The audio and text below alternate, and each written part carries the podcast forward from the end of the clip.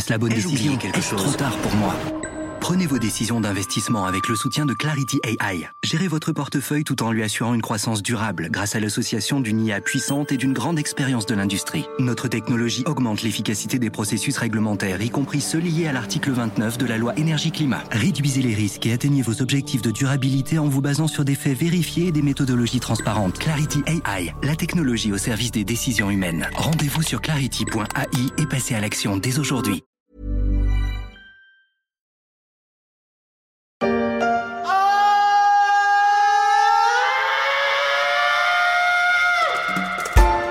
Ça aurait pu être vous le mois prochain à l'ouverture de votre facture EDF. Selon les chiffres de la Creux, la Commission de régulation de l'énergie, la facture d'électricité des Français aurait dû flamber de 45% le 1er février. Finalement, la hausse sera limitée à 4% du fait des mesures mises en place par le gouvernement dans un contexte de tension internationale sur les prix de l'énergie. Alors tous gagnants, non pour EDF, la facture sera salée et les actionnaires l'ont déjà senti passer.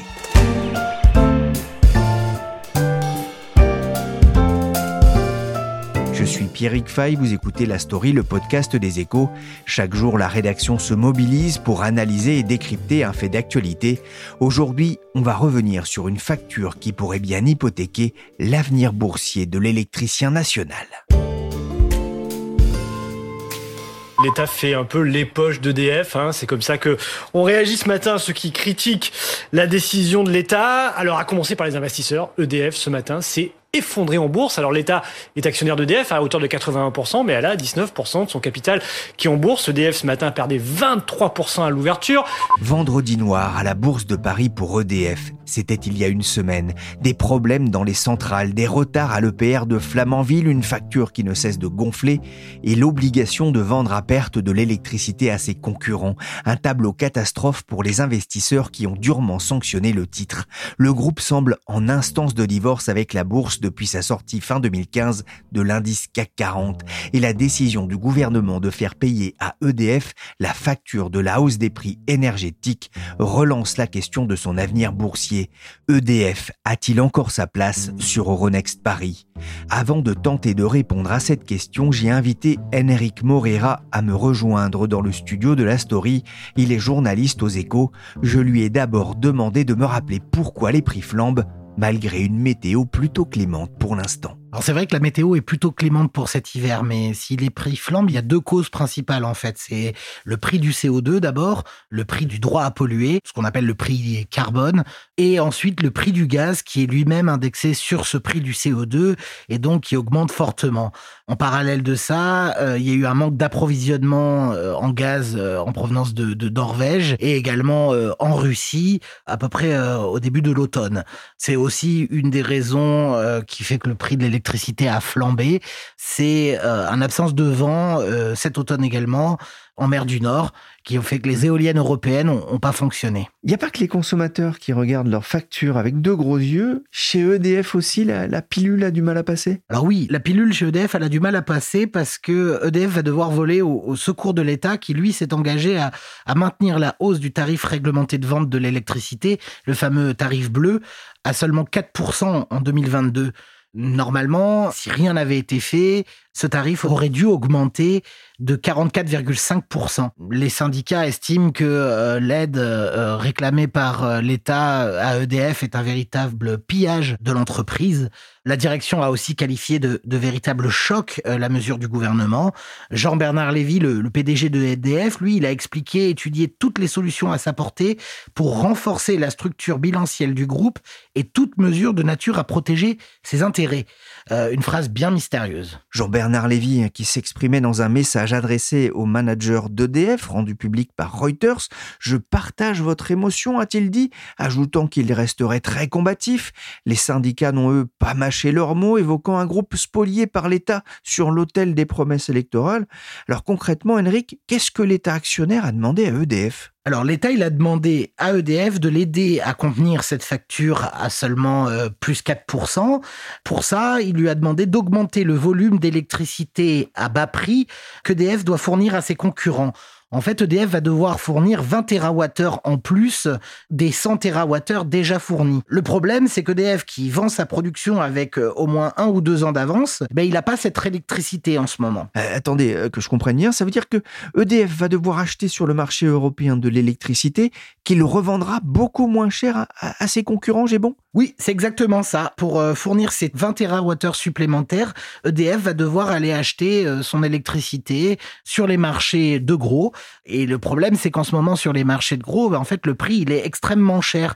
J'ai regardé juste avant qu'on enregistre là, ce podcast, le prix était autour de 125 euros du mégawattheure. Alors, ça parle pas forcément aux non-initiés, mais si on prend une petite comparaison, début 2020, ce même prix était à 50 euros du mégawattheure. Et là, je parle du prix d'une électricité achetée maintenant qui vous est livrée dans 12 mois.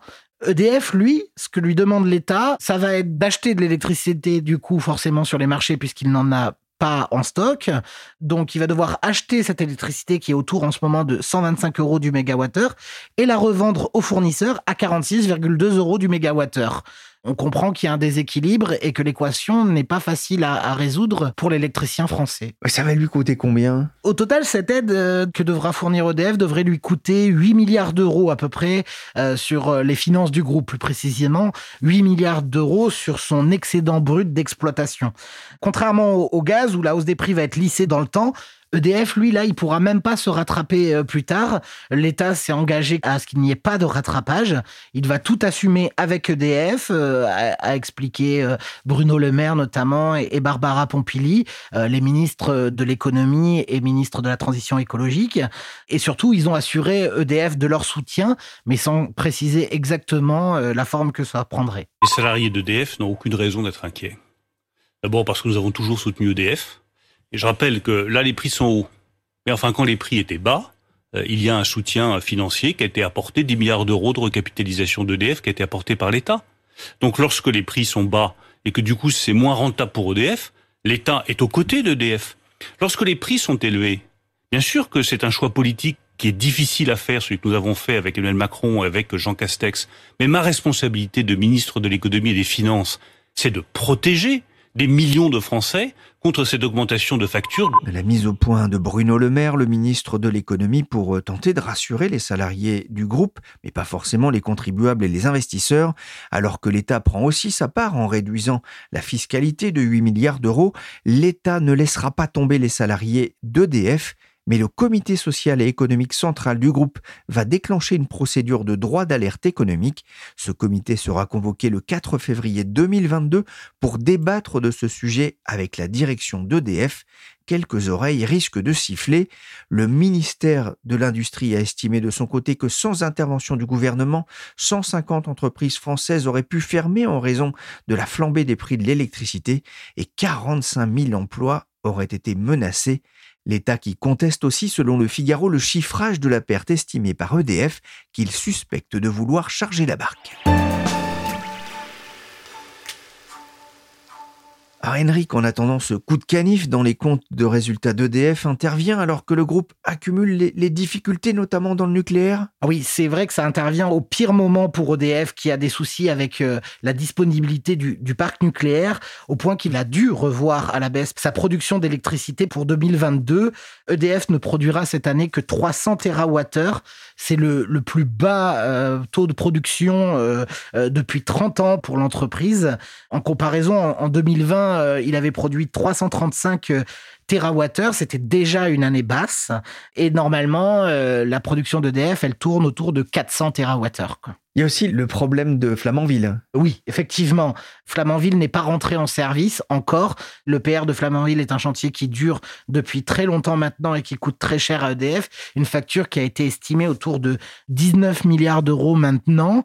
Et Flamanville, qui devait démarrer à la fin 2022, finalement ne démarrera pas avant le deuxième trimestre 2023. Euh, Tout ça fait que EDF va devoir pour sa propre production même, importer de l'électricité et la payer au prix fort. Oui, avec un impact hein, forcément de cette baisse de production qui sera substantielle sur les, résultats. Hein. Des analystes que vous avez interrogés parlent d'un impact entre 5 euh, et 10 milliards hein, selon les, estimations. On parle quand même d'un coût très important.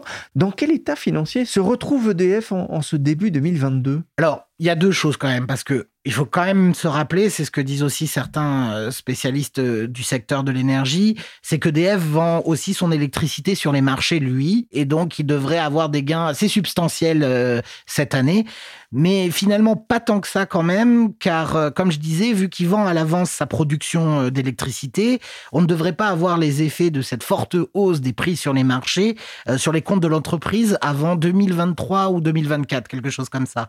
Sinon, EDF, lui, il doit quand même composer avec une dette qui est déjà de 42 milliards d'euros. Ce qui est important. Hein. Ouais, ce qui est très important comme dette. C'est un peu moins important quand on a comme actionnaire principal euh, l'État plutôt qu'un actionnaire euh, privé qui pourrait être en droit de demander euh, des explications.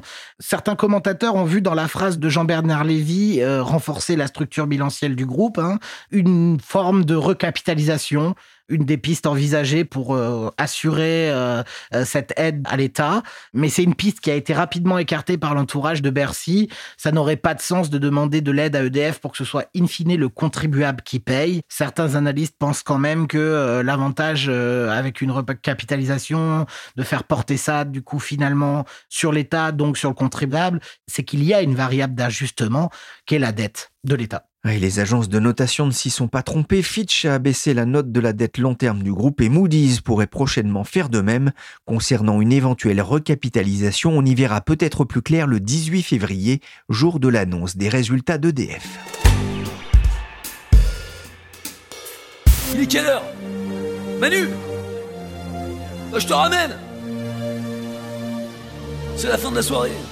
Allez patron L'État a rappelé qui était le patron. Et c'est pas lui qui régale, c'est la tournée d'EDF. Ce n'est pas la première fois que les marchés sanctionnent la compagnie d'électricité, notamment en raison du poids de l'État actionnaire dans sa grille tarifaire. Mais cette fois-ci, j'en viens à me demander si ce n'est pas le coup de trop pour les investisseurs. Aïe Bonjour Laurent Flalot. Bonjour Pierrick. Vous êtes éditorialiste aux échos. Faut-il sortir EDF de la bourse, le groupe a-t-il encore sa place sur Euronext? En effet, la cotation d'EDF a perdu tout son intérêt, euh, à la fois pour son actionnaire euh, majoritaire, l'État, et pour les investisseurs privés, du moins dans la configuration actuelle du groupe. L'État, qui détient 84% d'EDF, a vu la valeur de sa participation divisée par 6 en moins de 15 ans par rapport au plus haut en bourse de 2007, soit plus de 110 milliards d'euros de fonds de son patrimoine, l'équivalent de Sanofi. Le petit porteur qui aurait acheté une action à 32 euros, lui, lors de l'introduction il y a plus de 16 ans, euh, n'en a plus que 18 euros en poche aujourd'hui, malgré le dividende généreux d'EDF. Si à la place, il avait investi la même somme dans le CAC 40, il aurait 55 euros maintenant dans son porte-monnaie. L'histoire d'EDF en bourse, c'est en fait la sanction d'une double naïveté. La naïveté d'abord d'un ancien monopole public qui a vu dans cette cotation un moyen de renforcement et d'affirmation de sa puissance pour affronter la libéralisation du marché européen de l'électricité, sans en tirer vraiment les conséquences en matière de discipline financière. Avec le recul, EDF a payé très cher des incursions qui se sont révélées inutiles aux États-Unis, en Italie, au Brésil et au Royaume-Uni. C'est ensuite la sanction de la naïveté de l'État actionnaire qui s'imaginait enfin stratège de l'énergie et qui agit trivialement en gestionnaire des fins de mois difficiles des Français. Il y a quelques parallèles de parcours avec un autre ex-monopole français, Orange, mais avec en plus chez EDF la question vitale de l'endettement face à l'énormité des investissements à venir qu'il va falloir financer. Cette déconnexion d'EDF avec la bourse n'est ni surprenante ni nouvelle. Cela fait déjà plus de six ans que le titre a dû subir l'infamant exil hors du cercle des champions du CAC 40, lui qui était autrefois la première capitalisation de la place devant Total et Sanofi, juste deux ans après l'introduction fin 2007. La sortie de la cote, c'est l'une des propositions du PDG d'EDF lui-même, Jean-Bernard Lévy, qui plaide depuis trois ans pour la renationalisation des productions historiques du nucléaire et de l'hydroélectricité. Elle s'accompagnerait de la mise en bourse d'une entité regroupant la distribution et les énergies renouvelables. Celle-ci susciterait plus d'intérêt de la part des investisseurs privés. C'était le projet Hercule qui aurait regroupé les deux sociétés sous un seul holding, mais face à la double opposition de la Commission européenne qui veut des murailles de Chine entre les entités et les syndicats qui, eux, crient à l'inverse au démantèlement, il ne semble pas assez bien né. Il a en outre un préalable, la refonte du système des prix de l'électricité. On le voit en tout cas, EDF n'a pas les coups des franges pour fixer le prix de ses tarifs, en tout cas euh, ses tarifs dits réglementés. Ça, c'est un point noir pour les investisseurs? Ah, les, investisseurs n'ont rien en soi contre les tarifs réglementés. Ils s'en satisfont très bien dans des contrats de base d'actifs régulés qu'on trouve dans des concessions d'eau, d'aéroports et d'énergie, car ces contrats leur offrent des cadres stables leur procure une visibilité de long terme sur leur rendement. À l'inverse, la réglementation des tarifs électriques en France par Bercy n'a pas l'ordonnancement ni la régularité d'un jardin à la française. Le point noir pour les marchés, pour faire très simple, c'est que depuis trop longtemps, EDF ne vend pas son électricité suffisamment cher pour qu'il puisse financer les investissements qu'on lui demande. L'équation insoluble peut se résumer en quelques grandes masses. 49 milliards d'euros sur 10 ans pour prolonger de 40 à 50 ans la durée de vie des centrales nucléaires. 19 milliards pour construire le premier réacteur EPR de France à Flamanville, 16 à 17 milliards d'euros également pour la centrale Dinkley Point au Royaume-Uni, et autour de 50 milliards pour les six nouveaux EPR à construire entre 2035 et 2044 qui ont été annoncés par Emmanuel Macron. Avant même les énergies renouvelables pour lesquelles on peut compter 2 à 3 milliards d'euros par an, il y a donc d'un côté autour de 150 milliards d'euros d'engagements financiers à prendre sur des durées variées et certes très longues. Et de l'autre côté, 54 milliards d'euros de fonds propres, dont un petit quart est en fait de la dette hybride qu'il faut refinancer régulièrement sur les marchés. L'endettement net a atteint 41 milliards d'euros. En 7 ans, il a augmenté d'un quart et la qualité de crédit a perdu trois crans. Ceci malgré une douzaine de milliards d'euros de recapitalisation et plus d'une dizaine de milliards d'euros de cession d'actifs. quand on vous écoute, hein, on comprend mieux le parcours boursier euh, d'EDF et les interrogations des investisseurs, notamment face à, à ces investissements très importants qui vont arriver. Comment est-ce qu'on en est arrivé là? La trinité infernale qui explique cette situation, c'est premièrement la politique, deuxièmement la politique, et enfin la politique. La, première, en fait, c'est la politique européenne en matière énergétique, ou plutôt la démission de l'Union européenne à l'égard de toute politique industrielle de l'énergie. L'Europe s'est construite dans les années 50 sur le charbon et l'acier, et 70 ans plus tard, elle se retrouve défaite par une banale crise énergétique où la demande excède tout bêtement l'offre. Les logiciels satchériens qui ont présidé à la fin des années 90 à l'organisation du marché européen de l'énergie sous l'angle de la seule ouverture à la concurrence pour faire baisser les prix dans un contexte de surabondance d'offres ont été rendus obsolètes par deux événements majeurs. Le premier a été l'accident de Fukushima en 2011. Il a brisé le relatif consensus autour du nucléaire en Europe, avec l'arrêt cette année des dernières centrales en Allemagne, et il a fait exploser les coûts de l'énergie atomique. Le second événement, c'est le réchauffement climatique.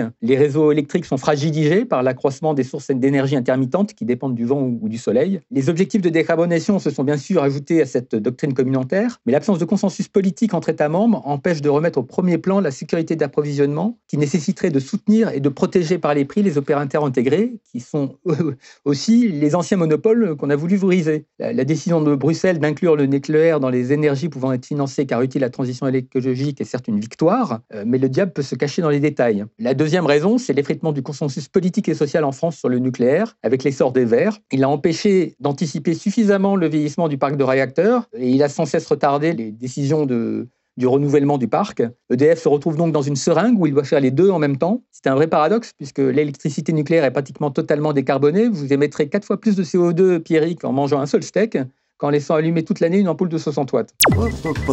C'est pas Versailles ici, la pub.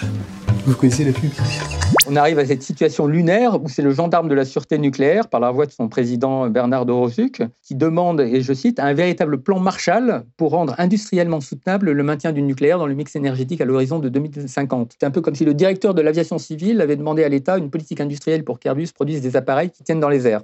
Le troisième, enfin, c'est la cuisine politique voulue par la France pour se mettre en conformité avec la lettre des directives européennes sur la libéralisation du marché, sans vraiment respecter l'esprit et conserver au maximum les tarifs réglementés qui concernent encore les trois quarts des particuliers pour les faire bénéficier des prix bas du nucléaire. EDF s'était transformé d'établissement public à caractère industriel et commercial, un EPIC, en société anonyme pour mieux affronter la concurrence en se battant avec les mêmes armes. Mais il a en fait hérité du pire des deux mondes, un système où le partage de la rente nucléaire avec ses concurrents se fait presque systématiquement à son détriment. Le mécanisme de l'accès régulé au nucléaire historique, comme on l'appelle, la REN, plafonne ses revenus à un tarif de 42 euros du mégawattheure qui n'a jamais été réévalué en une décennie, alors que la Cour des comptes évalue le futur prix de l'électron de Flamanville entre 110 et 120 euros du mégawattheure. Celui des futurs EPR devrait se situer entre 60 et 85 euros du mégawattheure. Ce l'empoison a fait perdre des milliards d'euros à EDF, dont l'absence se voit aujourd'hui dans le bilan. Aujourd'hui, vous avez un opérateur EDF qui est en train euh, de faire, euh, à travers des décisions du gouvernement,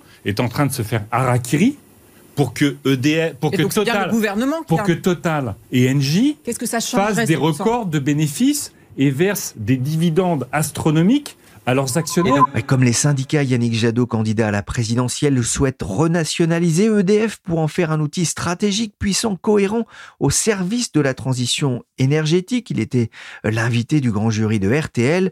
Laurent, renationaliser EDF qui appartient déjà à 84% à l'État, c'est possible? Oui, bien sûr, c'est possible. Mais la vraie question, c'est à quoi sert-il? Le candidat écologiste n'a pas l'avantage de l'originalité. La renationalisation faisait partie des propositions de campagne de Marine Le Pen et de Jean-Luc Mélenchon lors de la précédente élection euh, présidentielle.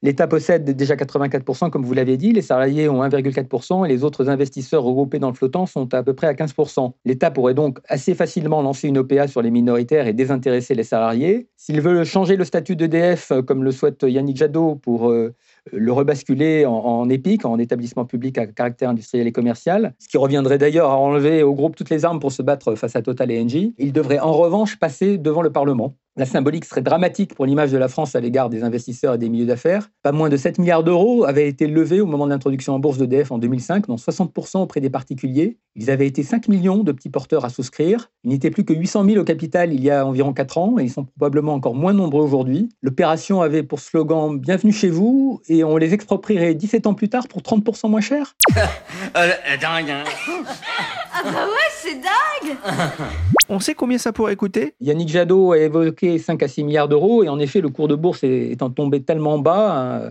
un peu plus de, de 8 euros euh, pièce, soit 10 fois moins qu'au plus haut de 2007, l'État pourrait n'avoir à débourser que 5 milliards, même s'il offrait une prime de 20% sur ce cours. Mais la facture totale serait en fait plus élevée, parce qu'il faudrait également rembourser 2,4 milliards d'euros d'obligations convertibles. Le changement de statut nécessiterait probablement aussi de refinancer les 12,5 milliards d'euros de titres hybrides, soit une facture qui totalise au moins 20 milliards. L'État devrait sans doute également faire face à des recours en justice d'actionnaires minoritaires et de, de créanciers privés, sans que cela ne change fondamentalement l'équation financière pour EDF, puisque L'État a assuré 80% des mesures de recapitalisation du groupe depuis 2016, en grande partie en prenant son dividende en, papier. Il n'a d'ailleurs fait que reverser la moitié des dividendes qu'il avait perçus dans la décennie précédente. L'État est un actionnaire qui n'est finalement pas moins avide que les autres. Laurent, la crise actuelle, est-ce qu'elle peut relancer le, projet Hercule dont les syndicats ne veulent pas entendre parler? Les mesures gouvernementales qui vont peut-être priver EDF de la moitié de son résultat relancent en tout cas l'urgence d'une refonte globale, non seulement de l'organisation d'EDF, mais aussi du mécanisme de prix. Euh, L'un ne va pas sans l'autre. L'idée principale d'Hercule serait de neutraliser l'avantage relatif du système de production d'électricité nucléaire et hydraulique en le transformant en guichet ouvert à tous les distributeurs à un prix de gros, encadré dans un corridor avec un mécanisme de reversement en cas d'écart trop important avec les prix de marché. Le feu vert de Bruxelles a manqué jusqu'à présent, mais la Commission a visiblement ouvert une porte puisque dans les mesures d'urgence récentes, l'élargissement du partage de la rente nucléaire se fait à 46,20 euros et non plus seulement à 42 euros. Mais bon, 46 euros, ça reste le prix que réclamait le précédent PDG d'EDF, Henri Pollio, en 2010. Merci Laurent Flalot, éditorialiste aux échos, et Henrik Morera, journaliste au service entreprise. La story s'est terminée pour aujourd'hui. Cette émission a été réalisée par Willy Gann, chargé de production et d'édition Michel Varnet. Demain samedi, exceptionnellement, il y aura un épisode de La Story, la rediffusion de notre première émission consacrée au coronavirus de Wuhan. C'était il y a deux ans déjà, un retour en arrière instructif sur ces deux ans de vie commune. Vous pouvez retrouver la story sur toutes les applications de téléchargement et de streaming de podcasts comme Apple Podcast, Podcast Addict, Castbox, Deezer ou encore Spotify. Vous pouvez même demander à Alexa de lire le dernier épisode de la story sur Amazon Music.